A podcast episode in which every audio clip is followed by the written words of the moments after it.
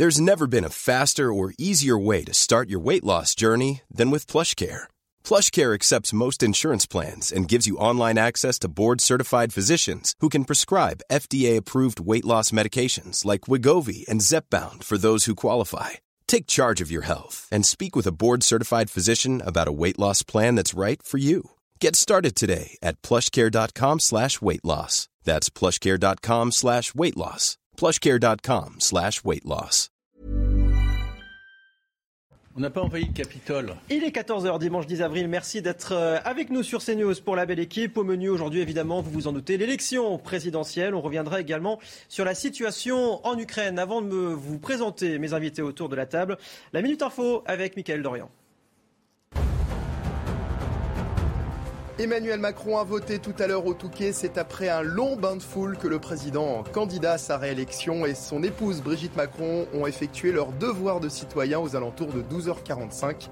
Bain de foule qui s'est poursuivi à la sortie du bureau de vote. Le pape François a appelé euh, dimanche à une trêve de Pâques en Ukraine, une trêve pour arriver à la paix à travers de véritables négociations, a-t-il déclaré après avoir célébré en public la messe des rameaux place Saint-Pierre. Charles Leclerc remporte sa deuxième victoire de la saison. Le Monégasque a remporté ce dimanche le Grand Prix d'Australie de Formule 1 en devançant le Mexicain Sergio Pérez dans la troisième manche de ce championnat du monde. Une course marquée par l'abandon du champion du monde en titre, le néerlandais Max Verstappen, victime d'un problème mécanique. Et il ne vous reste donc plus que 5 heures pour aller voter pour le prochain président de la République ou la prochaine présidente. 25,48%, c'est le taux de participation à la mi-journée aujourd'hui, à midi. Participation, allez, presque à mi-chemin entre 2017 et 2002. Avant de faire le point avec Marion Bazac en direct du ministère de l'Intérieur, mes invités ce jour autour de la table pour la belle équipe, Dominique de Montvalon, bonjour, bonjour. éditorialiste euh, politique, Christian Proutot, fondateur du GIGN, bonjour, merci d'être avec nous. Pierre Lelouch, bonjour. Merci également, ancien ministre. Et François Bernard Huyghe, directeur de recherche à l'IRIS. Bonjour. Et merci à vous d'être euh, avec nous. On va évidemment revenir hein, sur ce taux de participation euh, à, à, midi aujourd'hui. Je vous rappelle quand même euh, les règles. Je prends les téléspectateurs à témoin. On va éviter de parler sur le fond des programmes parce que période de réserve euh, oblige au moins jusqu'à 20h. Mais on sera déjà plus euh, autour de, de, de, cette table. Mario Bazac, vous êtes donc en direct du ministère de l'Intérieur avec ce taux de participation qui est tombé donc à midi en attendant celui de 17h, 25,48%. Oui, et euh, c'est un chiffre qui est en baisse par rapport euh, aux dernières élections présidentielles de 2017, un chiffre en baisse de 3 points. Hein. En 2017, à la même heure, à midi, le taux de participation, il était de 28,54%. Il est donc aujourd'hui de 25,48%. C'est un chiffre qui reste euh, tout de même en hausse par rapport à l'année 2002, hein, qui avait connu une abstention record, 4 points de plus donc pour ce premier tour des élections présidentielles. Et puis, il y a de fortes disparités selon les départements. Alors en tête des départements où les électeurs avaient le plus voté à midi, on trouve la Saône-et-Loire 39,05%, le Gers 37,71% et l'Ardèche 35,55%. Les électeurs semblaient à midi avoir par contre boudé les urnes en Seine-Saint-Denis 14,71% contre 23% en 2017 et à Paris 15% hein, de ce, ce chiffre de la participation. Si on le compare là aussi à 2017, c'est presque 10 points de moins. Hein. Il était à la même heure à midi à Paris de 24,24%. Et au total, donc, ce sont près de 49 millions d'électeurs qui sont appelés à voter pour ce premier tour des élections présidentielles aujourd'hui. Merci beaucoup Mario Bazac en direct du ministère de l'Intérieur. Merci à Geoffrey Lefebvre qui vous accompagne. Dominique de, de Montvalon, 25,48%. Qu'est-ce que ce chiffre vous inspire? Est-ce qu'il est, est, qu'il veut dire réellement quelque chose ce midi? Je vais être extrêmement prudent. Deux choses. Un, je m'attendais euh, sur la foi, je sais pas, de mon intuition, de ce que j'entendais dans le bouche à oreille, sur les plateaux de télévision, à ce qu'à midi, le taux d'abstention soit plus élevé qu'il n'est là. On voit d'ailleurs qu'il est euh, en baisse par rapport à 2017 et nettement supérieur, par exemple, à 2002. Bon, maintenant, euh, je ne veux pas en dire plus, qu'on n'a pas le droit de dans de citer quelques, mais on, voit bien qu'il y a euh, des situations singulières. Alors je vais, je la mentionner parce que la, sous réserve de ce qui se passera d'ici ce soir.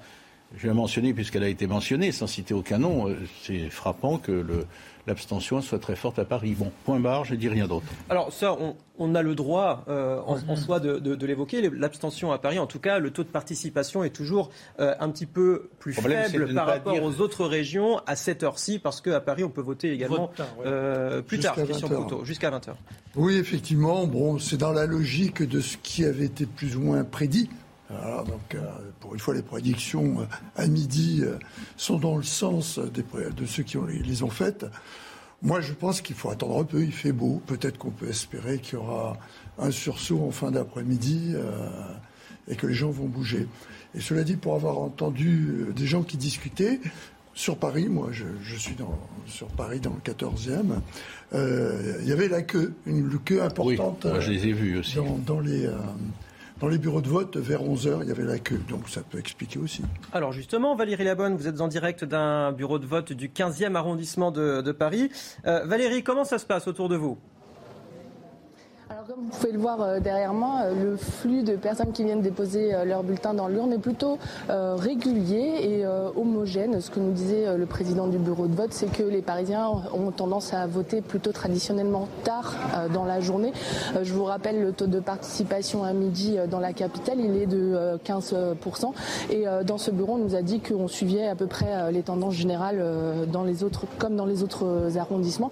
On nous a également indiqué qu'il y avait eu très peu de demandes de procuration alors je ne sais pas si c'est une indication par rapport à la météo. C'est vrai qu'il fait très beau et que peut-être d'autres ont décidé euh, de, faire autre chose que de euh, venir ici euh, voter. En tout cas, comme vous le voyez, le flux est ininterrompu jusqu'à maintenant et la salle ici dans la mairie du 15e est plutôt pleine pour le moment.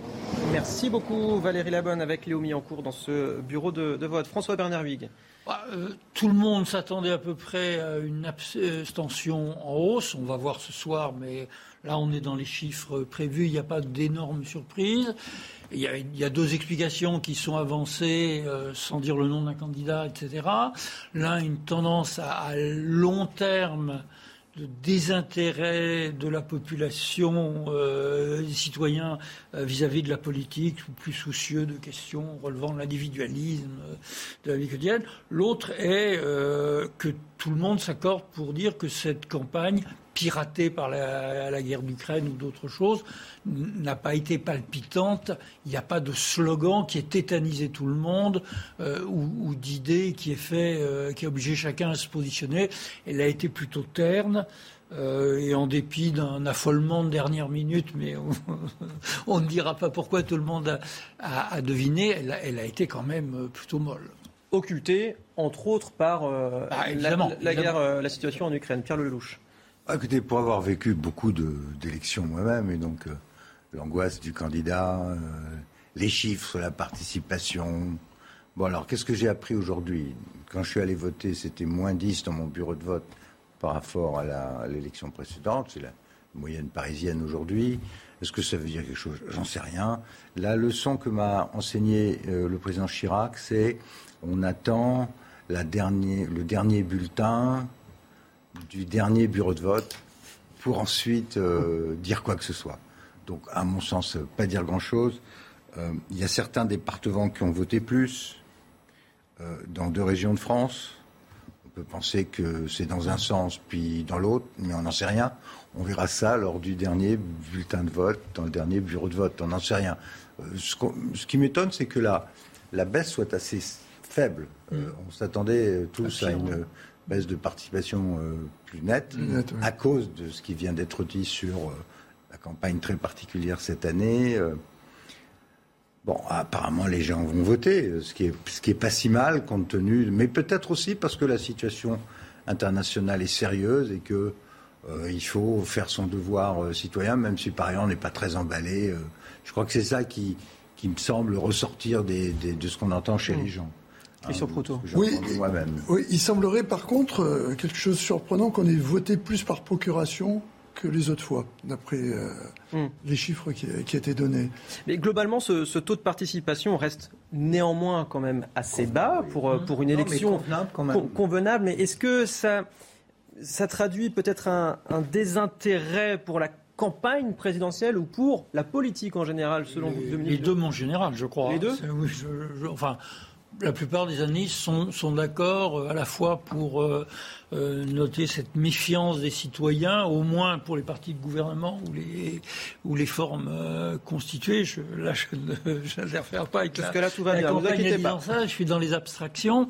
et donc, voilà, donc ça, ça c'est quelque chose qui, qui, qui, fait partie des, des euh, d'une tendance euh, lourde, plus euh, bah, évidemment cette, cette campagne qui a, qui a, été molle et sans passion. Je crois qu'on ne sort pas de ces deux explications principales et maintenant assez banales.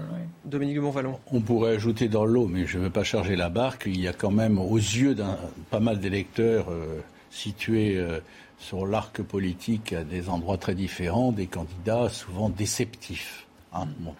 c'est pas, c'est voilà.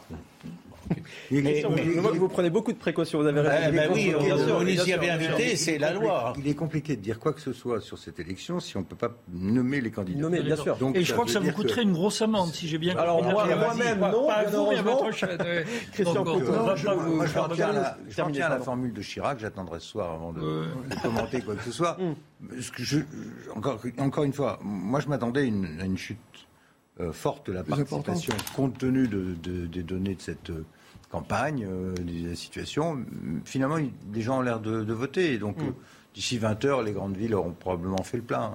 Christian Proutot Moi, je crois quand même que joue ce, problème de, la bipolarité qui est, qui est, moins évidente qu'elle a été pendant des années. On a une espèce de gros parti du centre, et puis ensuite, c'est assez morcelé, ce qui fait que pour les gens se reconnaissent moins que quand il y avait deux grands partis, je trouve. Je, pense. Par ailleurs, s'il se confirme que les villes euh, ou les grandes métropoles euh, votent moins, euh, c'est pas trahir euh, les règles que de dire on sait quels sont les partis pour lesquels votent les, les urbains plutôt à l'aise, diplômés, centre-ville, parfois bobos, et on sait pour qui vote davantage la hmm. périphérie et les campagnes. Est-ce que c'est une mini-indication à ce stade? Pour le moment, ça, reste difficile à dire. Moi, je, voudrais, je voudrais réinsister sur le fait, bon, euh, pas le seul, qu'au total, on s'attendait à, sur la foi des sondages à, des, à, hmm. euh, une taux de participation bien plus faible, et qu'au total du total, sur la base actuelle, avec les extrapolations qu'on peut envisager, euh, attendez, il n'y a pas seulement la guerre en Ukraine et en Russie. Hein, il y a ce que ça veut dire un pays dans lequel euh, euh, les et au-delà dans lequel les élections n'ont pas lieu. Bon, ben, quelque part, aussi frustrant que soit le vote, la façon dont il se déroule, les candidats, etc., mm. il y a beaucoup de Français qui se disent, bon, voilà, c'est peut-être pas l'enthousiasme, etc., mais j'y vais parce que j'ai pas envie d'avoir leur destin. En tout cas, il y a un élément. Envie d'avoir leur destin. Il y a, il y a un élément qu'on n'a pas encore euh, évoqué, c'est quand même qu'on est toujours en, crise sanitaire. En tout cas, le Covid est, toujours là. Euh, vous voyez ce reportage signé Mathieu Rio Ça peut jouer. Voter, mais avec le masque sous le nez. C'est le choix de nombreux Français aujourd'hui. Le port du masque n'est pas obligatoire, mais fortement recommandé. J'ai mis un masque, oui, parce que j'estime que là, à l'heure actuelle, on a cessé beaucoup trop tôt le retrait du masque, les gestes barrières et tout.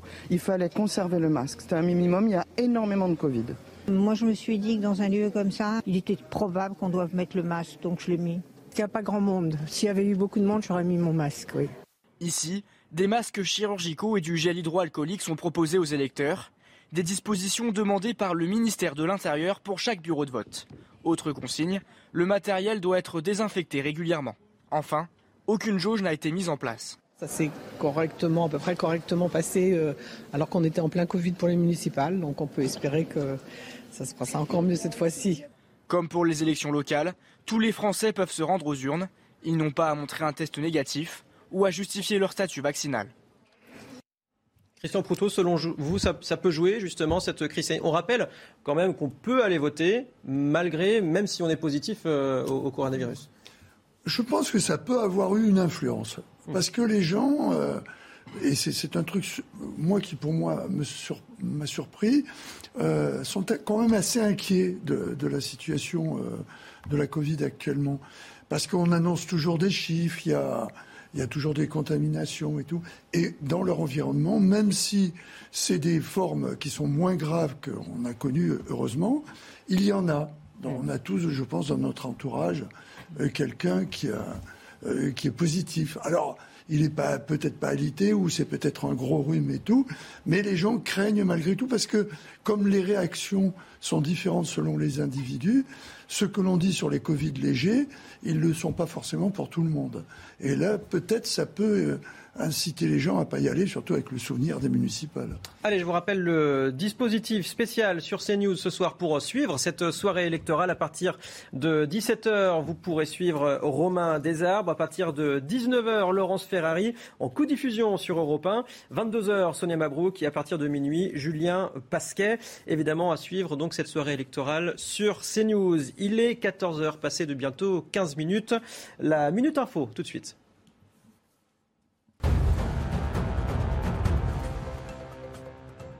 Ce dimanche. 48 millions d'électeurs attendus aux urnes, 12 candidats à départager, dont Nicolas Dupont-Aignan. C'était ce matin le candidat de Debout la France à voter dans un bureau de vote de hier dans l'Essonne. 6000 foyers sont toujours privés d'électricité suite au passage de la tempête Diego, située pour la plupart en Nouvelle-Aquitaine et en Auvergne-Rhône-Alpes. Plus de 1000 techniciens travaillent actuellement sur le terrain selon Enedis. Un retour à la normale est prévu dans la journée. Et puis de nouvelles sanctions contre Moscou, principal sujet des discussions attendues demain au Luxembourg entre les ministres des Affaires étrangères européens. En déplacement vendredi en Ukraine, Ursula von der Leyen a rencontré le président Volodymyr Zelensky qui ne cesse de demander à tous ses interlocuteurs européens l'adoption de sanctions puissantes. Mais l'arrêt des achats de pétrole et de gaz russe continue de diviser. Et vous venez de le voir donc, justement, pendant ce temps, la guerre, elle, continue de ravager l'Ukraine. L'Est du pays se prépare à une grande offensive de la Russie. Les explications avec Mathieu Rio. Un chat russe au milieu des ruines de Mariupol. La ville, en partie occupée par les troupes de Moscou, est toujours la cible de bombardements. Dans ce quartier résidentiel ravagé, on entend encore au loin des tirs. Cet habitant est un miraculé. Deux obus ont frappé autour de lui, mais aucun n'a explosé à l'atterrissage. C'est un événement très improbable lorsque deux obus tombent au même endroit. N'importe lequel aurait pu me tuer, aucun des deux n'a explosé. Ma mère m'a dit que je suis né de nouveau ce jour-là. Dans cette ville rasée à 90%, les civils ont fait leur bagage, prêts à fuir, mais les couloirs humanitaires ont été interrompus. Dans une autre ville de l'Est, la situation est dramatique à Kharkiv. Cet immeuble a été touché. Deux personnes ont été blessées. J'ai été touchée à la tête et l'onde de choc m'a projetée en arrière. Les escaliers se sont effondrés, les fenêtres et les portes ont été renversées. Miraculeusement, j'ai survécu. Pas moins de 50 attaques ont été recensées hier à Kharkiv. Comme dans le Donbass, les autorités ukrainiennes appellent les civils à fuir la région. L'Ukraine se prépare à un assaut imminent des Russes dans tout l'est du pays. Alors justement, François Bernard Huyghe, on, parle depuis euh, plusieurs jours, une semaine, de cette grande offensive russe, dans, l'est du pays. Pour le moment, euh, les combats restent euh, assez parcellaires sur certains territoires vraiment très ciblés. Est-ce qu'il va vraiment y avoir cette offensive ou est-ce que c'est plutôt une manière de dissuader justement? Alors, elle ne se fera pas au nord puisque les troupes russes ont eu un succès, pour dire le moins, extraordinairement modéré. Euh, L'Est, ça paraît logique. C'est là qu'ils ont annoncé qu'ils allaient euh, concentrer euh, leurs efforts. Et le troisième argument, c'est que dans le cadre de négociations qui, me semble-t-il, ont quand même des chances de se développer, plus la Russie est en position de force pour, disons au hasard, le, 9 mai, par exemple, euh, dans, l'Est, plus la négociation euh, lui sera favorable. Voilà, tous ces arguments prêchent pour une intensification de, l'offensive à l'Est, avec tout ce que ça implique, parce que ça implique du combat urbain avec des morts de, civils et des atrocités. C'est le du terrain. Bon, on est à un mois et demi de conflit. Clairement, la première phase euh, de la stratégie russe euh, a échoué. Ils ont voulu prendre euh, très vite Kiev, décapiter le régime et puis créer une nouvelle situation politique. Ça n'a pas marché.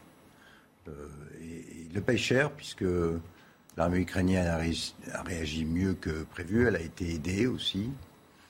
Ils n'ont même pas pu encercler Kiev. Et ils se retirent en ayant perdu quand même entre 20 et 25% de leurs effectifs, ce qui est quand même très lourd.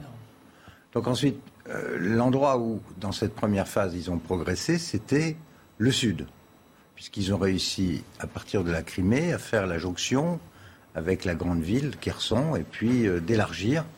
Mariupol résiste encore, mais enfin, ils ont fait la jonction avec le Donbass. Donc euh, ce qu'ils vont essayer de faire, c'est d'élargir et de conquérir tout le Donbass et une grosse partie de la façade sud de l'Ukraine sur la mer Noire. C'est ça qu'ils vont essayer de faire en prenant ça en gage comme base de la négociation qui finira par arriver. Donc euh, ils essayent de faire une négociation dans les meilleures conditions possibles, qui n'est pas le renversement du régime, donc ils vont devoir vivre avec un, un, moignon ou un morceau d'Ukraine dirigé par euh, quelqu'un qui est pro-occidental, ils n'en voulaient pas. Par contre, euh, l'Ukraine risque d'être amputée de 20%, 25% de son territoire. C'est ça le, but de guerre actuel, mmh. actuel parce que on peut peut-être être dans un scénario bien plus long que ça. Mais à l'heure actuelle, c'est ça. Est-ce que l'armée russe euh, reconstituée, parce qu'ils sont en train de regonfler les régiments et de repartir de l'assaut, euh, va avoir les effectifs nécessaires pour être euh, cette fois-ci réussir C'est tout l'enjeu de l'affaire. Il y a des gens qui en Occident, aux États-Unis, en Angleterre notamment, en Pologne, ont envie de battre Poutine. Hmm. Et donc d'envoyer le maximum d'armes possibles pour faire pièce à cette offensive. On va y revenir dans la prochaine partie. Mais en gros, telle est, la, situation aujourd'hui sur le, sur le terrain. Bien sûr, Christian Proutot, vous partagez le constat Oui, complètement. Euh, je pense que les ambitions euh, russes au départ, c'était carrément, comme le disait Pierre, de faire tomber le, le, faire tomber le, passer par le nord. Mmh. À Kiev, je pense même qu'il pense, il pensait qu'il partirait. Je pensais que. Si, oui. Je ne sais même pas s'il pensait qu'il ferait la guerre. Hein. Donc il, il, pensait que ça allait être la grande fuite en avant et qu'à ce moment-là, ils allaient venir en libérateur, en sauveur, et il devait avoir le, le, président de, de service qui allait être mis en place. Et pas du tout passé comme ça. Et surtout, ce que je voudrais souligner, c'est que c'est un type de combat complètement différent de ce qu'ils attendaient. Ils n'attendaient pas cette espèce de combat avec euh, de, l'équipement moderne qui, par rapport à une, du conventionnel tel qu'ils l'ont toujours fait, euh, on a parlé du rouleau compresseur russe, euh, c'est ce qui était prévu, on l'a bien vu avec la, quantité de matériel et comme le soulignait Pierre, du coup, ils ont eu des pertes énormes. Parce que, c'est en ville. Ah c'est un combat urbain. Individuellement, un, homme, un homme avec un, soit un Stinger, soit un, un Javelin plutôt, soit un autre euh, anti-char euh, de 70 000 euros à peu près, il tape un char de 3 millions, hein, voire 4, suivant le modèle. Donc on, est avec quatre personnes dedans, on est ou trois, on est dans un déséquilibre tactique qui correspond à un type de combat qui n'avait pas été prévu. C'est là où ça laisse, pose question. Euh, vous avez dû vous en rendre compte. Ils les annonces modifiant complètement la stratégie avaient été faites par le chef d'état-major numéro 2, mmh. adjoint. Et il vient d'être nommé un nouveau chef d'état-major, parce qu'on n'entendait plus parler ni du chef d'état-major, ni du ministre de la Défense. Euh, alors, on a eu. Mais là, ils ont nommé un. Quelqu'un qui était déjà en place dans le Donbass de chef Un nouveau chef opérationnel. Sur le théâtre. Hein. Je ne sais pas s'ils ont changé Gerasimov, euh, ni Shoigu. Par contre, ils ont, ils ont mis un commandant sur le théâtre qu'il n'avait pas avant. Parce qu'il dirigeait la guerre depuis Moscou. Ils se sont rendus compte que ça fonctionnait pas comme ça. Il fallait un, officier supérieur qui contrôle l'ensemble des. Ils ont quand même perdu. déjà en place ils, ont, perdu sur place quand même six généraux. Hein. Dominique de Montvalon. Mais l'échec de la l'échec de l'offensive russe en Ukraine est, est patent. Il est même euh, à ce degré-là impressionnant. En disant ça, j'oublie pas euh, les morts, les blessés, les destructions et, l'état de, l'Ukraine aujourd'hui. Donc euh, que les Russes euh, modifient leur stratégie, éventuellement modifient pour faire gros leur, leur état-major, c'est la moindre des choses. Mais je pense à ce que dit Pierre Leloup, je, partage globalement et même en détail son, analyse. est-ce que, c'est très compliqué, est-ce que les, est-ce que, pas demain matin, mais dans le cadre de négociations qui s'ouvriraient, est-ce que les, Ukrainiens avec les soutiens diplomatiques et internationaux qu'ils ont, on, en parlera j'imagine tout à l'heure, sont prêts, je reprends euh, euh, l'estimation globale de Pierre que je, partage, mais seraient prêts à abandonner 20 à 25% de leur territoire? C'est-à-dire, encore faut-il que les Russes soient en situation de tenter d'imposer cette donne. Mhm. Mais imaginons qu'il modifie là. Imaginons qu'il modifie euh, le rapport de force à la faveur des, à la faveur du nouveau chef d'état-major et des leçons qu'ils auraient tirées de la première phase. Est-ce qu'ils sont prêts est parfaite, Dominique de Montvalon, parce qu'on va évoquer justement les négociations. D'accord, mais c'est potentiellement de négocier. C'est une question. Notre, euh, prochaine partie, on fait une petite pause et on revient dans, dans quelques minutes. À tout de suite.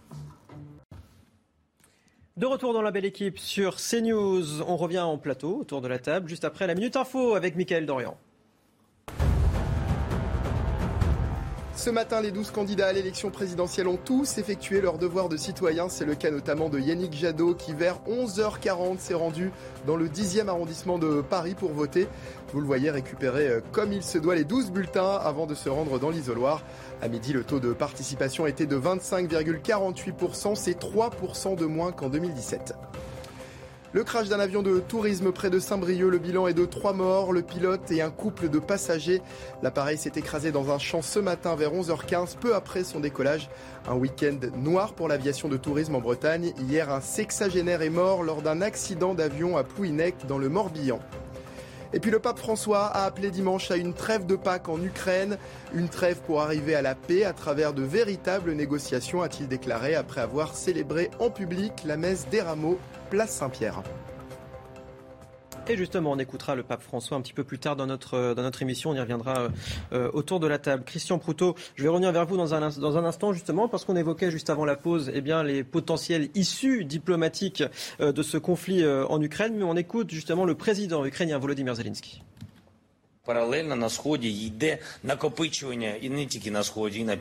Parallèlement aux négociations sur l'Est et le Sud, il y a une accumulation d'un grand nombre de militaires, d'équipements, d'hommes armés qui prévoient d'occuper une autre partie de notre territoire.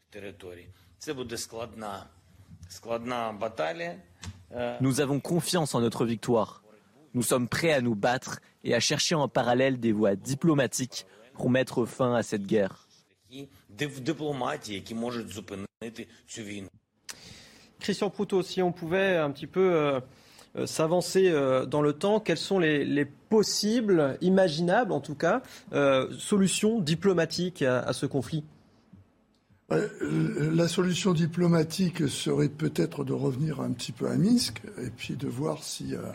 ce que, mais ce que semble pas accepter les Ukrainiens, c'est ça qui pose le problème maintenant, c'est que cette partie du, Donbass, dont on, on, a dit que euh, les, les, Russes, parce qu'il y avait des russophones, pensaient qu'elle était plus proche, euh, euh, plus proche de la Russie et devait appartenir à la Russie, sans oublier malgré tout que pour Poutine, toute, l'Ukraine, c'est russe. Hein, donc c'est d'ailleurs un paradoxe parce que chez les Russes, chez les Russes, il y a un vrai mépris pour les Ukrainiens. Ils les appellent, ils les surnomment les coquelies.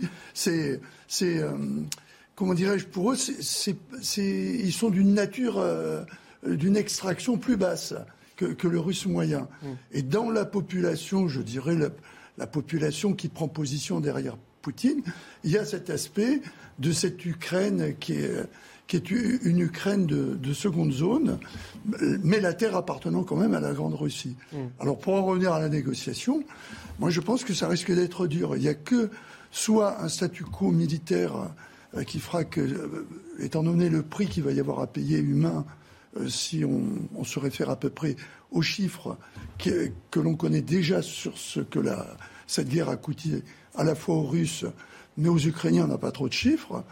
et à ce moment-là, à partir de ce statu quo, il faudra que personne perde la face, ce qui me paraît relativement difficile. Mais je ne vois pas comment Poutine va pouvoir, lui, par rapport à son opinion publique, c'est pour ça que je citais un peu ce, terme péjoratif de mm. coquelis pour les Ukrainiens. Pour les Russes, normalement, ça aurait dû être un parcours de santé d'aller les mettre euh, sous le joug. Et donc récupérer cette partie-là euh, est, le moins qu'ils puissent obtenir. Et comme de l'autre côté, ils sont cramponnés sur le fait que c'est à eux, ça ne va pas être facile. Hein. Et justement, il y a, parce qu'il y a le souvenir de la Crimée. Hein. Qui est toujours pas avalé. Il y a un, élément clé de, cette prise de parole de Volodymyr Zelensky qui parle de négociations euh, sur les territoires de, l'Est de l'Ukraine. C'est-à-dire que ces négociations ont vraiment lieu. C'est donc ce que veut la Russie, visiblement, François Bernard bah, Il me semble qu'au stade actuel, il n'y a plus que deux choses qui soient négociables, mais c'est énorme. La première, c'est ce qu'on appellera ou pas une neutralité de l'Ukraine, en, tout cas le fait qu'il n'y ait pas euh, des missiles à 400 km de Moscou qui peuvent y être en, quelques minutes. Ça, on, y arrivera probablement.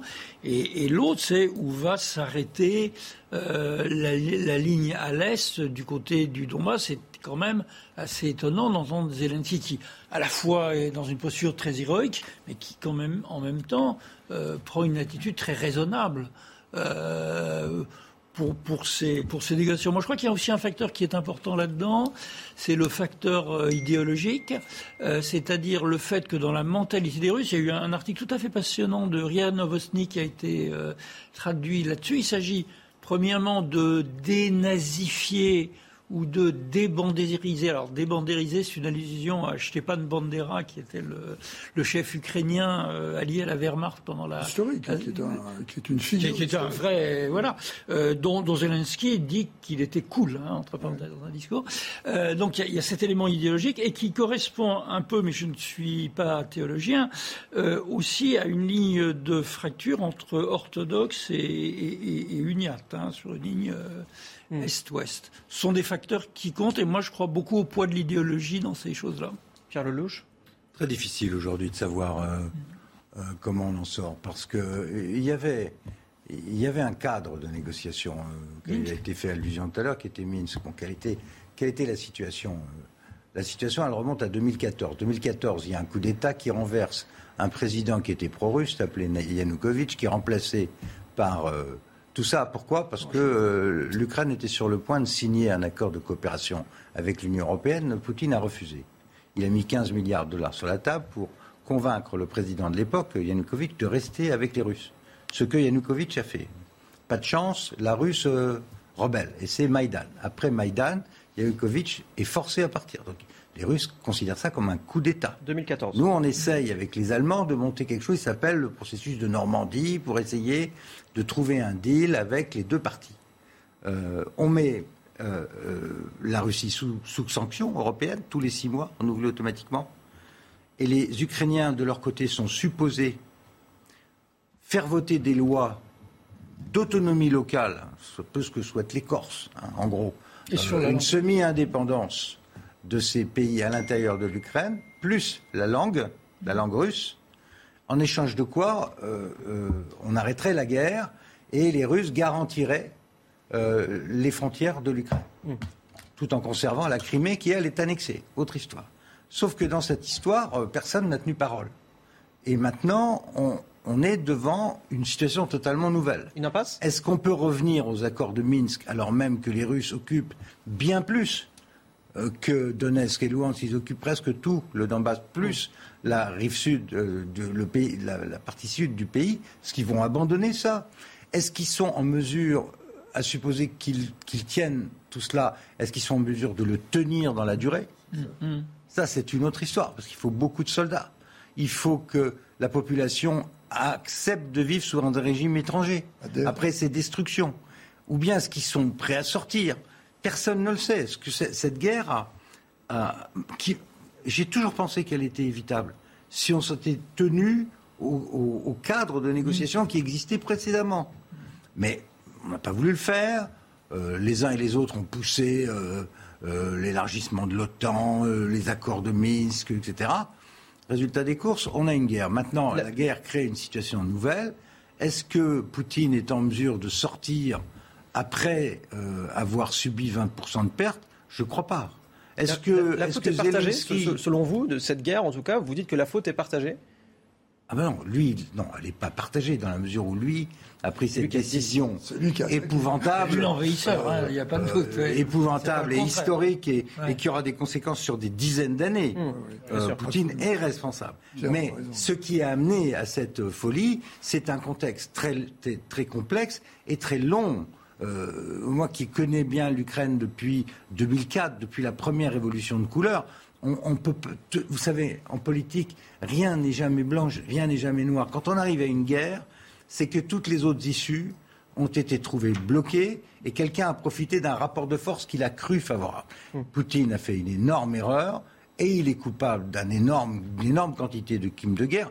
Personne n'en doute. La question quand même, c'est comment on en sort. Parce qu'une fois qu'on a dit crime de guerre, crime contre l'humanité, on fait quoi? On laisse continuer à tuer les malheureux civils Justement. qui, n'en peuvent pas. Voilà. Dominique de Montvalon, comment peut-on en sortir? Bah, Si j'avais la réponse. Je, voudrais, euh, euh, je voudrais revenir sur les propos initiaux que vous nous avez fait entendre du, président ukrainien, avec le respect que l'on doit euh, au président d'un pays en guerre qui se montre un président courage. Mais moi, je ne suis pas d'accord. Est-ce que j'ai cru comprendre euh, de certains des propos tenus euh, les propos du président ukrainien sont, comment pouvait-il en être autrement, d'une confusion euh, absolument totale. Il évoque le mot négociation tout en disant que, naturellement, euh, l'unité de l'Ukraine, est complètement normal de son point de vue, ne doit pas être mise en cause. Donc ça ne fait avancer rien à rien. voilà, c'est un propos dans lequel il dit oui, blanc, blanc et noir. Et, il a dit le contraire de tout sur l'OTAN aussi. Hein, oui, non, non, mais des deux côtés. Des deux côtés. Des, deux, des deux côtés. Moi, je dirais, mais ce n'est pas la réponse à question parce que je ne l'ai évidemment pas. Ce qui m'intéresserait personnellement, c'est de savoir où pourrait avoir lieu une négociation et surtout sous l'égide de qui? Parce que euh, je pense que ce n'est pas demain qu'on verra Poutine et le président ukrainien en tête à tête dans un bureau, enfin on ne sait jamais, mais, en tout cas il faut que se, formalise ce qui est évoqué euh, de part et d'autre, c'est la possibilité de négociation. Et où? Où et sous l'égide de qui ça va avoir lieu? Je pense qu'il y a actuellement, ça éclaire certaines des concurrences qu'on observe pour que pour que euh, pour voir de quel côté ça pourrait pencher. Il y en a au moins un qu'on peut citer, c'est le c'est le président euh, Erdogan. Erdogan, qui, s'est déjà manifesté. qui... Mais c'est très important. En tout cas, on, ne voit pas des Ukrainiens et des Russes, même si euh, des, sous-délégations se sont rencontrées, sans qu'on sache très bien jusqu'où ça a été, euh, négocier la situation telle qu'elle est. Ça prendra effectivement du temps. Euh, mais c'est terrible. C'est toujours heureux d'entendre, même quand c'est, je l'ai dit, je l'ai ressenti comme tel, confus et imprécis que le mot négociation soit, euh, soit euh, euh, prononcé. C'est terrible de dire ça quand il y a des morts, quand il y a des blessés, quand il y a des destructions, etc. Mais il n'y a pas d'autre solution. Maintenant, savoir à quel rythme et avec quelles étapes. Christian Proutot, vous vouliez réagir? Oui, je, veux réagir parce que ce, qui, amène à cette situation actuellement, c'est le, succès de l'armée ukrainienne. À partir du moment où le président euh, Zelensky a le sentiment qu'il peut jouer à part égale, euh, comme aux échecs, avec deux pièces qui font que sans être pattes, les deux sont de chaque côté en position de mettre euh, l'autre, à défaut d'être échec et mat, au moins mat, en restant sur l'analogie du jeu d'échecs, eh bien, il jouera cette carte. Et en plus, il est obligé de le faire vis-à-vis de son opinion publique, qui, contrairement à tout ce que, tous les pronostics, en particulier russes, a fait nation. Ils ont fait nation, y compris les russophones. Ce qui fait que cette position, avec un schéma tactique militaire qui a complètement changé par rapport à ce que l'on connaissait des guerres conventionnelles, fait que malheureusement, j'ai l'impression que à un moment le terrain va parler. Et quand le terrain va parler, c'est là qu'il va y avoir d'un côté ou l'acceptation d'une négociation qui pourra se faire contre son image, je pense aux Russes, contre leur, la position qu'ils souhaiteraient occuper, mais euh, c'est pas gagné, moi selon moi. Moi, je voudrais juste dire une chose, et sans anticiper peut-être sur ce que vous nous inviterez à, évoquer tout à l'heure, mais euh, certes, le terrain va parler, euh, commandant, et d'autre part, on ne saurait assez saluer la détermination du président ukrainien et du peuple ukrainien mais le peuple ukrainien, il en est là où il est par la bravoure de ses soldats, mais, aussi par les appuis matériels, psychologiques et politiques qu'il reçoit de plus en plus massivement. Alors, euh, d'accord, soit euh, il y, a une sorte de nation ukrainienne qui, dans la guerre, surgit et s'affirme, mais on ne saurait oublier que, que c'est euh, parce que beaucoup de monde est venu à son, à son aide légitimement et que ça modifie quand même un peu la donne. Je veux dire par là, pour faire très bref et aller brutalement au bout, qu'est-ce que tous ceux qui soutiennent aujourd'hui l'Ukraine veulent faire ou souhaitent faire demain de la Russie? C'est absolument la vraie question. C'est la vraie question. C'est qu'est-ce, quel type? Bon, cette affaire va créer à nouveau en Europe une coupure tragique qui va probablement durer de très nombreuses années. Reste que quand même, euh, la Russie ne va pas déménager. Il faudra bien qu'on construise une relation avec ces gens-là, à un moment ou à un autre. D'autant que nous avons des intérêts de sécurité, parce qu'on va être en situation de quasi-guerre pendant des décennies, puis il y a des intérêts aussi économiques et stratégiques dans toute cette région. Donc, comment, donc, à court terme, le, sujet est le suivant, dont personne ne veut parler d'ailleurs. Euh, c'est qu'est-ce qu'on veut qui se passe à la sortie de cette guerre? C'est quoi l'issue? Mm. Est-ce qu'on souhaite la victoire de l'Ukraine et donc euh, d'humilier l'armée russe et d'obliger Poutine à un repli en espérant par exemple un coup d'État à Moscou? Moi j'ai lu ça ce matin euh, sous la, plume d'un très grand éditorialiste du New York Times. Si on veut régler le problème russe, c'est maintenant. Donc on va les acculer, on les étouffe économiquement, on leur casse leur armée de façon à ce que l'armée se euh, règle son compte aux services spéciaux, c'est-à-dire à la bande à Poutine, toute FSB. Ou bien on est dans le wagon du polonais et de l'anglais, Boris Johnson, on est sur le même wagon qui consiste à gagner la guerre contre la Russie. Ou bien est-ce qu'on pense que euh, casser, euh, pousser les Ukrainiens jusqu'à une guerre totale, euh, et pendant des mois, voire pendant des années. Moi, j'ai entendu le secrétaire général de l'OTAN parler d'une guerre sur plusieurs mois, plusieurs années. Est-ce que ça, ça risque pas d'entraîner tout le monde dans la guerre? On va y revenir, Pierre Lelouch. Voilà les sujets. Tout petit instant. C'est l'heure de, la, Minute Info. On y revient euh, tout de suite avec euh, Michael Dorian. À voter pour les 12 candidats à l'élection présidentielle, ils ont tous, ça y est, effectué leur devoir de citoyen. Vous voyez sur ces images Philippe Poutou, le candidat du NPA, le nouveau parti anticapitaliste qui a voté ce matin dans une école de Bordeaux, ville dans laquelle il est conseiller municipal. L'homme soupçonné d'avoir placé un engin explosif dans la cathédrale de Toulouse a été mis en examen et placé en détention provisoire. Le suspect a 47 ans et a déjà été impliqué dans une affaire similaire. Interpellé euh, vendredi, quelques heures après s'être introduit dans l'église, l'incident n'a pas fait de victimes. Et puis la 31e journée de Ligue 1 et le PSG qui se rapproche un peu plus du titre. Les Parisiens ont largement dominé Clermont hier grâce à un triplé de Neymar et un autre de Mbappé. Score final 6 buts à 1. Les Parisiens, leaders du classement, comptent 15 points d'avance sur Rennes et n'en sont plus qu'à 3 victoires du titre.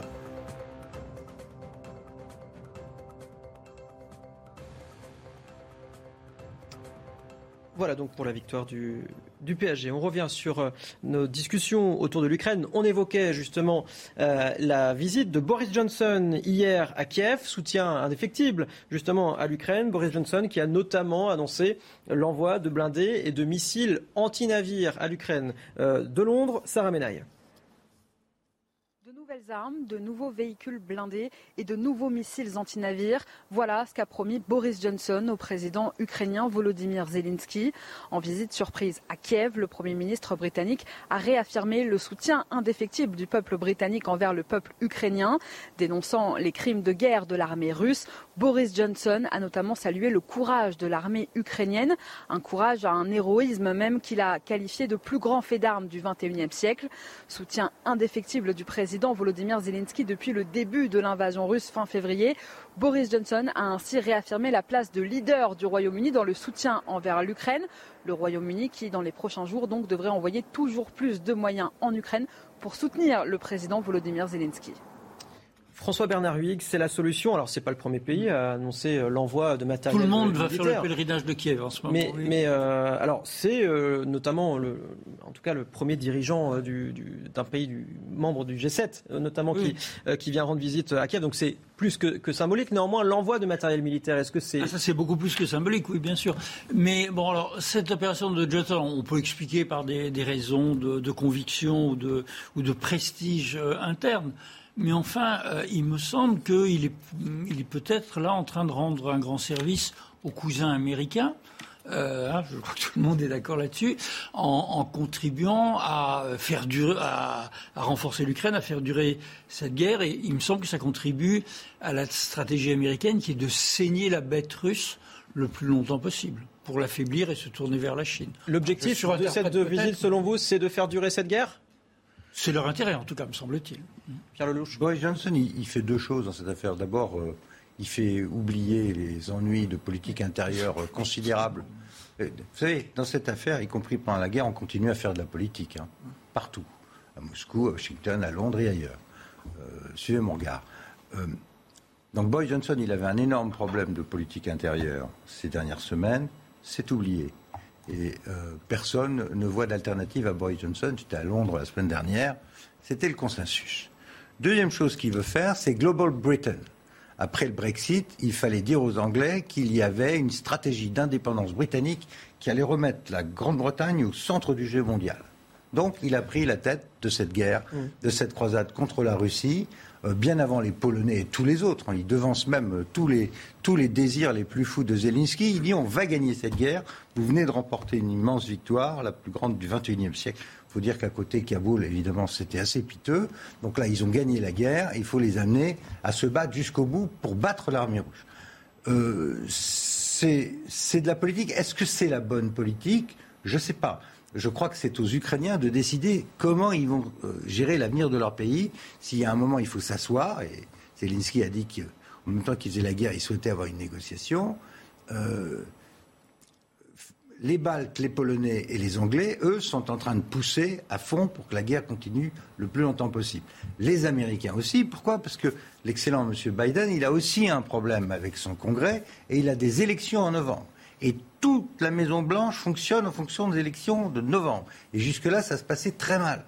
Grâce à cette guerre, les républicains, les démocrates, tout le monde est uni contre la Russie. Et pour le moment, Biden a la paix avec le Congrès. Donc ça, ça fonctionne bien aussi. Est-ce que nous, Français, les Allemands, nous avons les mêmes intérêts? Est-ce que cette guerre doit continuer encore pendant des années?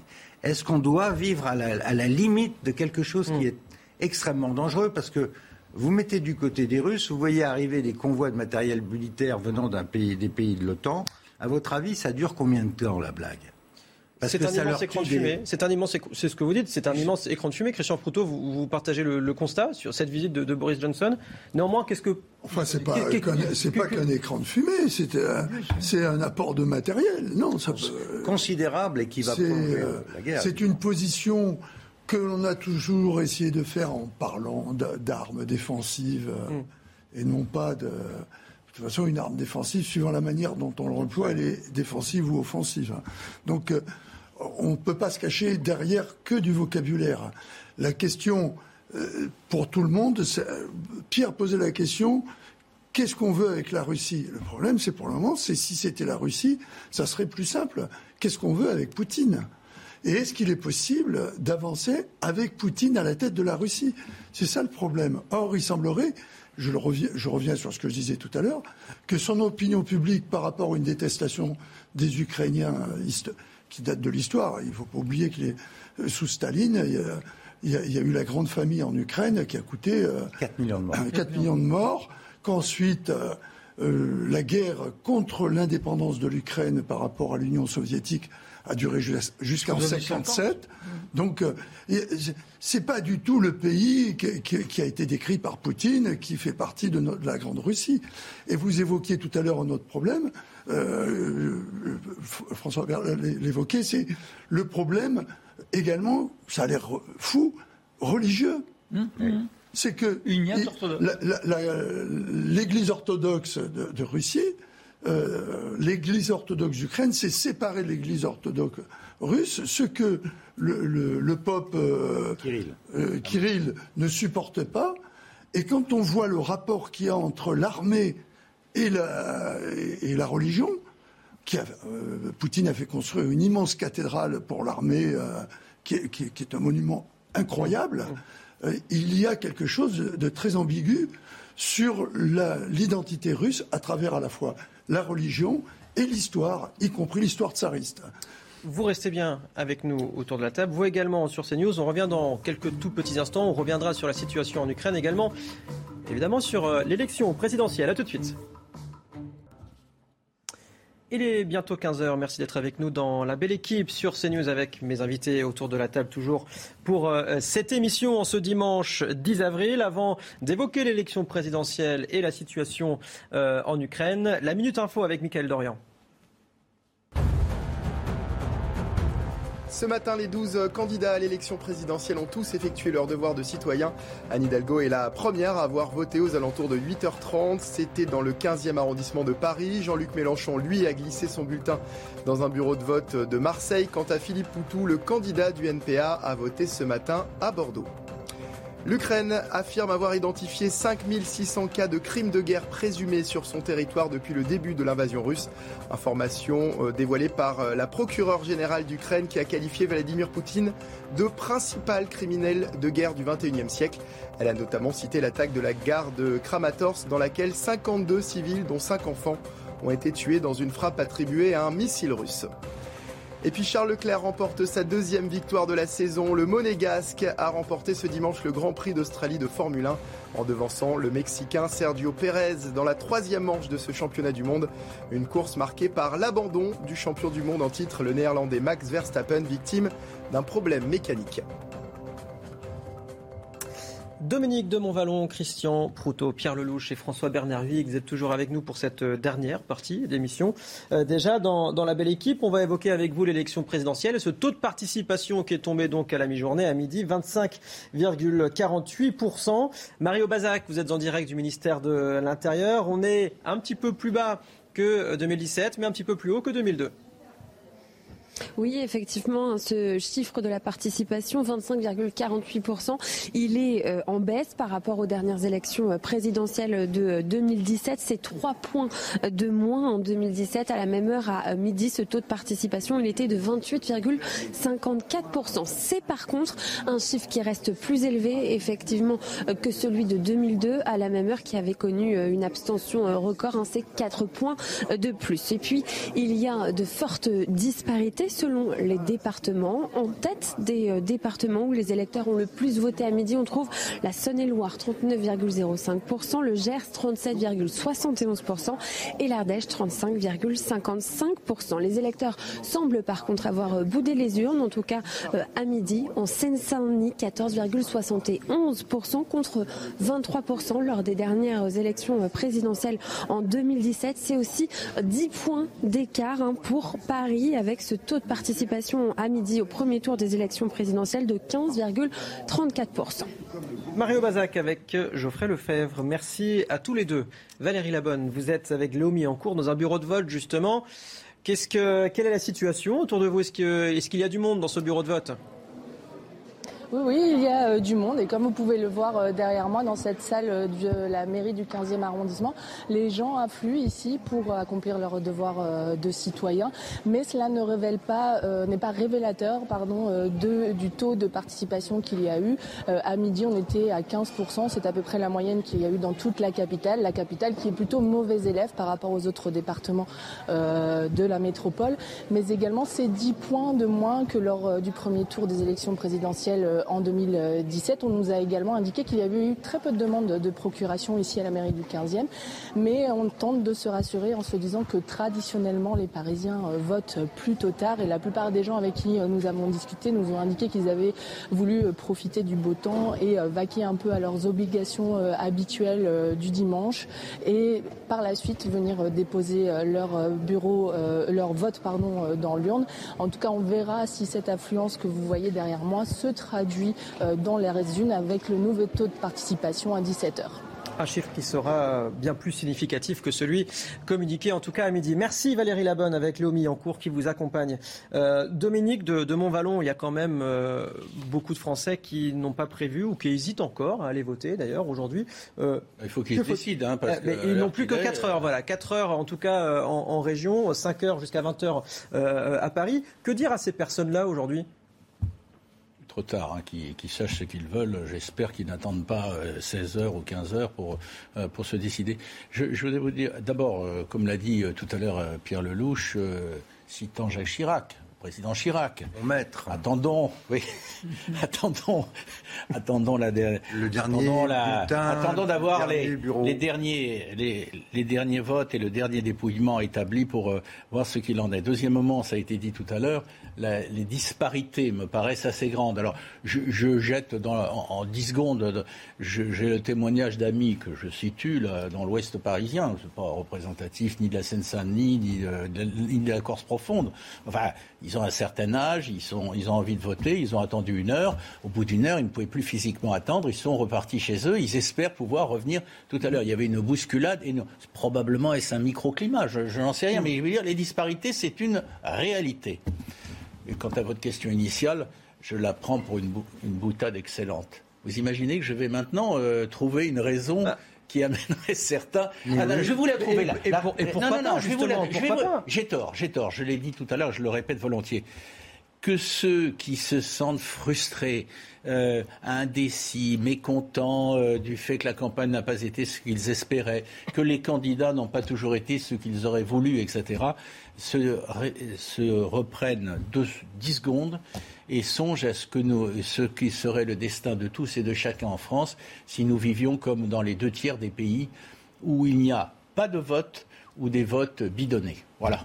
Et, donc nous avons un privilège, Tu vois, il faut quand le tu défendre. veux, tu es capable de faire un grand élan euh, civique. tu vois, tu es capable de le faire, le, le grand élan civique euh, et raisonnable. Pourquoi l'as-tu euh, douté C'est euh, toi qui en doutais, moi pas. Eh ben, mais je Personne n'en doute autour non, de la mais table, je vous rassure. Non, je vais te dire. Ta modestie. Non, non, non, non, c'est pas ça. C'est que je, je parle en journaliste et j'aime pas trop les journalistes qui ont l'air, mais on m'a provoqué. Hein, donc Voilà. les journalistes Oh, je ont ne l'air de provoque dire aux personne, autres, je ne fais que poser de simples questions. de- Non, non, non, c'était objectivement une provocation Mais- mais le- tu sais amicale, mais bon, voilà. Le taux de participation va monter maintenant, après ta prise de parole. Tu vas Je voir. pense que deux ou trois personnes peuvent avoir été ébranlées, effectivement. Christian Proutot. Bah, moi, je pense quand même qu'effectivement, ça peut avoir un effet incitatif d'en parler, si on, pour tous ceux qui nous regardent et qui peut-être n'auraient pas fait euh, euh, ce geste important pour la démocratie, s'il en est.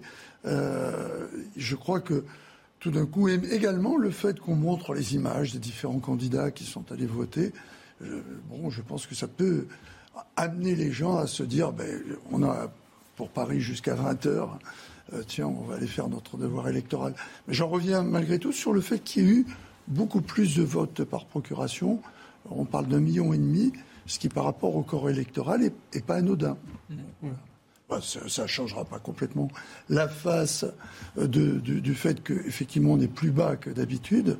Mais malgré tout, euh, si les gens ont fait la démarche de, de s'inscrire, ce qui n'était pas forcément facile, euh, même si on a dit qu'électroniquement maintenant, par Internet et tout, on arrivait à avoir ce vote par procuration plus facilement, mais il faut le faire valider. Il faut quand même y aller en- Voilà. Je l'ai fait moi-même, Ah bon, voilà. personnellement, donc, Donc, il faut quand même aller en gendarmerie. Après, il faut Bon, aller voilà. absolument en, en commissariat ou en gendarmerie. ouais. François Bernard Vig. Pas de- enfin, au stade actuel, avec toutes les réserves qu'on a faites euh, sur euh, l'influence du soleil, etc., on est à peu près dans la, la- la- la légère baisse du taux de participation qui était prévu par tous les sondages. Il n'y a, pas- il n'y a pas de surprise majeure. Alors, c'est tentant d'interpréter une faible euh, participation à Paris comme un, un faible vote pour quelqu'un qui... voilà, mais après, je rentrerai dans les commentaires qui vous attiraient des ennuis avec l'ARCOR, donc on va arrêter.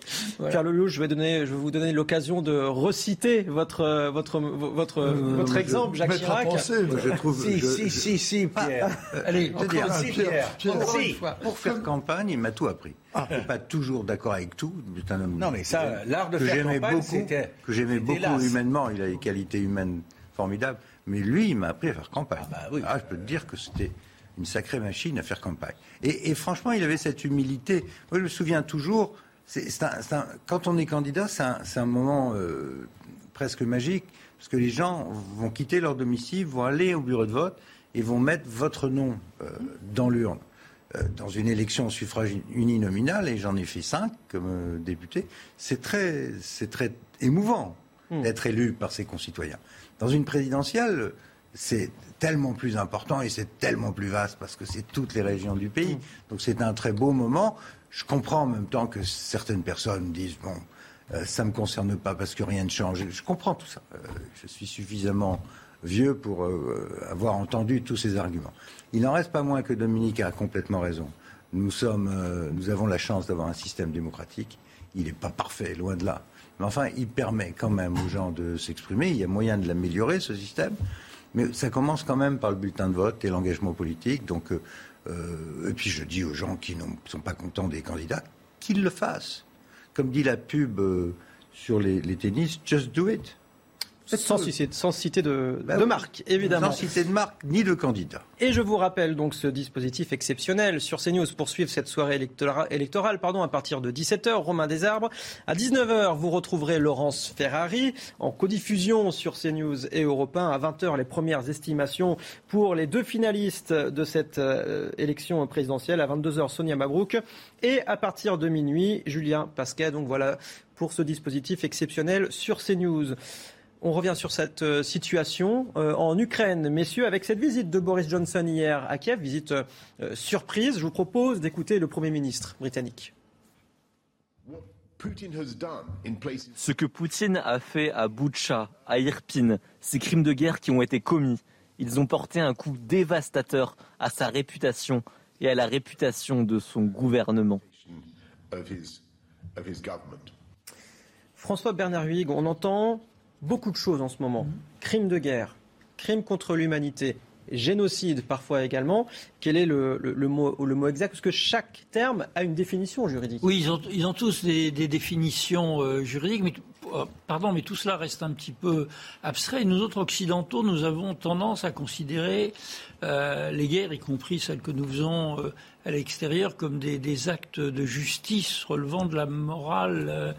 Euh, et, et- et du droit, mais Clausewitz disait que c'est la guerre qui est le dernier tribunal. hein. Euh, Je veux dire par là que euh, est-ce qu'on considère sérieusement qu'on jugera un jour quelqu'un qui a le bouton sur 5000 têtes atomiques? J'ai quelques doutes. Dominique de Montvalon Moi, ce qui m'intéresse, c'est. On a eu l'occasion d'en parler hier, mais je le redis, ce qui m'intéresse, c'est qu'on trouve de part et d'autre les chemins de la négociation. Euh, le reste, euh, la, définition de la nature des crimes et des, atrocités qui sont, euh, que l'on constate aujourd'hui, c'est important, ce sera dans un second temps. Ce, ce qui me trouble, c'est, alors j'espère me tromper complètement, m'égarer peut-être d'ailleurs, politiquement, ce qui me trouble, c'est l'offensive de Boris Johnson. Alors, comme l'a dit Pierre tout à l'heure, il y a évidemment une, une dimension personnelle. Il, se refait, si j'ose dire, je mets des grosses guillemets, une santé politique en, se présentant en, chef de guerre euh, vis-à-vis de son peuple. Mais il y, a autre chose. Il y a, quelque chose qui ressemble à une offensive anglo-saxonne des, États-Unis et de la Grande-Bretagne, non pas pour écarter et marginaliser l'Union européenne, mais pour, la, pour, pour, pour prendre le devant, pour, pour, pour faire en sorte que les anglo-saxons, Amérique en tête dans ce cas-là, aient le leadership de, des négociations qui finiront un jour par devenir inévitables. Il tente d'influencer, c'est cela, Oui, en, y a- quelque sorte, euh, l'issue de bon, cette. de il a guerre quitté, il, il était anti-européen, enfin anti-européen par rapport à l'Union européenne. Il a quitté l'Union européenne, on le sait, c'est, c'est un événement historique majeur. Le revoici qui surgit.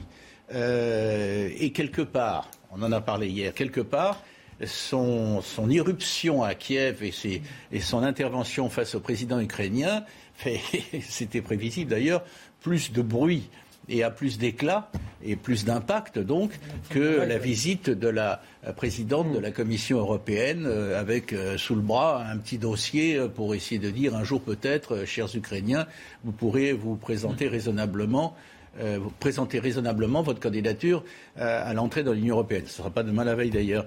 Il y a, c'est, moi, ça me met mal à l'aise.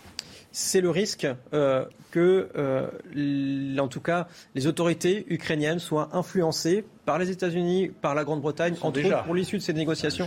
C'est déjà le cas?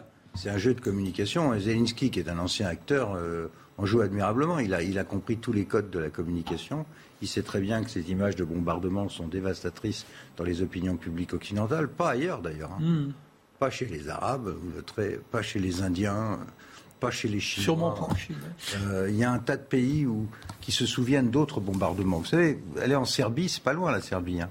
Mais les Serbes ont été bombardés par l'OTAN entre mars et juillet 99. Et moi, je me souviens, on parlait tout à l'heure de Jacques Chirac, qui s'assurait des plans de frappe parce que lui, voulait pas qu'on tape dans les, dans les, dans les zones civiles. Donc, euh, il n'y a, il y a pas de bombardement propre. Et, et tout dépend de la façon de qui regarde qui et de l'issue. Car en effet, au bout du compte, euh, on n'ira pas chercher euh, le détenteur des armes nucléaires devant un tribunal, d'autant que ni la Russie ni les États-Unis ne participent à la Cour pénale internationale. Donc tout ça fait partie d'une énorme gesticulation politique. Le Premier ministre britannique fait de la politique intérieure et européenne, puisqu'il n'est plus dans l'Europe, il se présente comme le leader de tout ça. Euh, Madame von der Leyen en profite pour être la patronne de l'Europe, alors qu'elle n'est que de contrebalancer. Elle n'est que la présidente de la Commission, et qu'encore une fois, même si l'Ukraine un jour a sa place en Europe, c'est une décision que les États devront prendre dans, le cadre, euh, bien- mais en fonction de la situation économique et stratégique de l'Europe. C'est pas quelque chose qu'on présente comme ça devant les caméras sous la forme d'un petit document où il y a en plus rien dedans, sauf une perspective. Tout ça, tout ça me semble aller dans la mauvaise direction parce que euh, ça entretient une, une espèce de diplomatie de, de l'émotion qui ne peut pas permettre un règlement euh, calme des choses. Parce qu'en même temps, à Moscou, l'hystérie est tout aussi grande hein, sur le thème euh, tout l'Occident est contre nous, euh, nous sommes détestés par la terre entière. Et, et Une donc, guerre de l'information tout- également, Eh bien ben voilà. évidemment. Eh ben Il voilà. est 15h15, Pierre Lelouch, c'est l'heure de la Minute Info avec Mickaël Dorian. Ce matin, les 12 candidats à l'élection présidentielle ont tous effectué leur devoir de citoyen. C'est le cas notamment de Fabien Roussel qui a voté dans le Nord à Saint-Amand-les-Eaux. Valérie Pécresse, de son côté, euh, s'est rendue dans son bureau de vote de Vélizy-Villacoublay. C'était vers 11h ce matin. Et pour euh, le candidat de Reconquête, Éric Zemmour, c'était peu avant 11h30 dans le 8e arrondissement de la capitale. 6 000 foyers sont toujours privés d'électricité suite au passage de la tempête Diego, située pour la plupart en Nouvelle-Aquitaine et en Auvergne-Rhône-Alpes. Plus de 1000 techniciens travaillent actuellement sur le terrain selon Enedis. Un retour à la normale est prévu dans la journée. Et puis de nouvelles sanctions contre Moscou, principal sujet des discussions attendues demain au Luxembourg entre les ministres des Affaires étrangères européens. En déplacement vendredi en Ukraine, Ursula von der Leyen a rencontré le président Volodymyr Zelensky qui ne cesse de demander à tous ses interlocuteurs européens l'adoption de sanctions puissantes. Mais l'arrêt des achats de pétrole et de gaz russe continue de diviser. Il nous reste que très peu de temps euh, d'émission. Christian Proutot, je vais vous poser cette dernière question. Euh, Est-ce qu'il est possible, envisageable, d'amener Vladimir Poutine devant la Cour pénale internationale? Si jamais euh, les 5600 enquêtes ouvertes par les autorités euh, sur ces crimes de guerre sont, avérées? L'amener devant, ça m'étonnerait, mais faire en sorte qu'il puisse plus sortir de la Russie tant qu'un gouvernement le protégera, c'est c'est- ce qui va se passer. C'est-à-dire que toute l'opprobre internationale va dire c'est lui, même si après tout c'est son armée, c'est pas lui, mais il en était le chef qui a commis ces atrocités. C'est sûr que quel que soit le délai, on, se rendra compte que ce qui s'est passé à Boutcha ou c'est ce qui s'est passé à Kramatorsk, entre, entre autres, mais il n'y a pas que ça. hein. Oui, mais enfin, il pourra toujours aller à Pékin, il pourra toujours aller à New Delhi, il pourra toujours aller à Jakarta. Vous savez, il y y a des Oui, mais il ne pourra pas aller à Nice. À Nice, non. Mais c'est pas- lui. Lui, il n'a pas de maison à Nice. Il a suffisamment de dacha aussi. C'est ses filles, je crois. Mais bon. Qui ont pris pour lui d'ailleurs, c'est injuste. Oui, oui. Ces filles qui ont été sanctionnées, effectivement. Oui, qui ont été sanctionnés alors que bon, euh, il y en a une qui est une gymnaste de haut niveau, l'autre Il y a même des chats russes qui sont sanctionnés et interdits de passer les concours. Alors. Et il y a même dans une Poutine université russe des imbéciles qui ont retiré une salle Karl Marx car ils croyaient que Marx était russe. Voilà. Mais la, la paix en, la paix en Ukraine est quand même plus importante que le destin personnel de Poutine. Oui, oui. En tout cas, c'est mon point de vue. Oh, je Oui, pense qu'on est tous d'accord- Oui, euh, oui, oui, mais bon, savoir s'il sera mis en, devant le tribunal et placé devant le tribunal. Oui, mais quand même, Crime de guerre, il y a eu, quelqu'un devra payer de toute façon. Ça, je Oui. pense qu'on est de toute façon Ceux d'accord. qui payent, c'est ceux qui meurent. Non, on n'est pas d'accord parce que malheureusement, toute la jurisprudence de la Cour pénale internationale montre qu'en dehors de tout petits États, la plupart des gens qui ont commis les crimes échappent à la justice internationale. Les puissants échappent à la justice internationale. Messieurs, merci beaucoup d'avoir été avec nous dans la belle équipe euh, aujourd'hui. Je vous rappelle ce dispositif exceptionnel. À partir de 17h, vous retrouverez euh, Romain Desarts, 19h, Laurence Ferrari en codiffusion euh, sur Europe 1 également. Avec à 20h, évidemment, vous le savez, vous serez devant votre écran les premières estimations pour les deux finalistes à l'élection présidentielle. 22h, Sonia Mabrouk et minuit, Julien Pasquet. Quant à moi, je vous dis à très vite sur CNews.